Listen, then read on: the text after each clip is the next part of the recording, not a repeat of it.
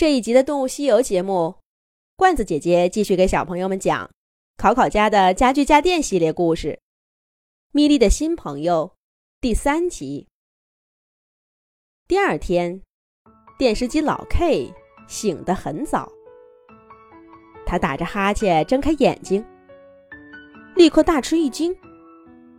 只见小猫咪咪正坐在一堆陶瓷片中间忙活着呢。你瞧。他先拿起一片儿，拼在兔子的脑袋上，可腿上那片儿却掉下来了。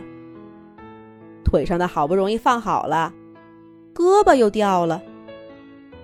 这三块终于都找到位置，脸上那块儿却怎么看都不对。原来是安错了地方。如果这是个拼图，那绝对是个难度很大的拼图。把个米莉忙得焦头烂额。米莉，干什么呢？快收起来！考考一家就要醒了。电视机老 K 压低了嗓门，严肃地说道。这会儿，其他的家具家电也纷纷醒来，大家的反应跟老 K 差不多。也不等米莉回答。大家嘁里咔嚓，跟昨天一样，收拾好了碎片。等考考一家醒来，家里已经恢复了昨晚睡觉前的样子。又是一阵揪心的紧张。考考一家终于走了，家具家电朋友们再也忍不住了。老 K 吆喝着：“把这些陶瓷垃圾快扔出去！”地球仪带着板凳小六、扫地机器人罗伯特、吸尘器西西这些身体灵巧的家伙，搬起碎片就要出门。米莉两步跳到门口，一把扯住了正在念咒语的地球仪，大声说道：“喵，不能扔！这也不是什么垃圾，这是一只有生命的兔子。”别闹了，米莉，你瞧瞧，它哪里像有生命的样子？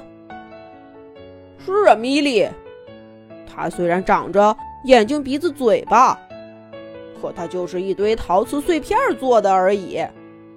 它跟你不一样，没有生命，也不会说话。我看米莉是想要个伙伴了，要不咱们想想办法，让考考小朋友养只真兔子吧。这样一来，米莉就有伙伴了。家具家电朋友们七嘴八舌的开着玩笑，手上的活也没停着。搬陶瓷的搬陶瓷，开大门的开大门。地球仪虽然被米莉抓着，依旧不耽误他念咒语。好了，别任性了，米莉，把这些碎片留在家里，除了给大家找麻烦。没有任何意义，快让开路，让我们把这个隐患给处理了吧。电视机老 K 的话一锤定音，总结了家具家电朋友们的态度。眼看着陶瓷兔子就要跟着地球仪他们出门了，米莉突然一甩爪爪，瞪着眼睛，凶巴巴的说了一句：“喵，够了。”我真没想到，竟然是你们这些家具家电说出了这样的话。亏我米莉还一直把你们当朋友呢。米莉这话一出口，大家都愣住了。米莉，不至于吧？就为了这么一堆破陶瓷，把话说这么重？板凳小六最受不了了。他放下手里的一片陶瓷，质问着米莉：“喵，破陶瓷！哼，你怎么能说出这种话来？”米莉冷笑了一声，扯住小六的胳膊说道：“难道你不是一块破木头吗？还有你，几块破钢板和一堆塑料架子。”米莉说着，又跳到冰箱老 Q 面前。接下来，他在屋子里跳来跳去，指着每一个家具家电说了一番不客气的话：“你，破木板加些棉花；你，一块水晶屏幕加几根钢架；还有你，你，你，破布、破玻璃、破泡沫、破钢筋。你们哪一个的材质又有多高级呢？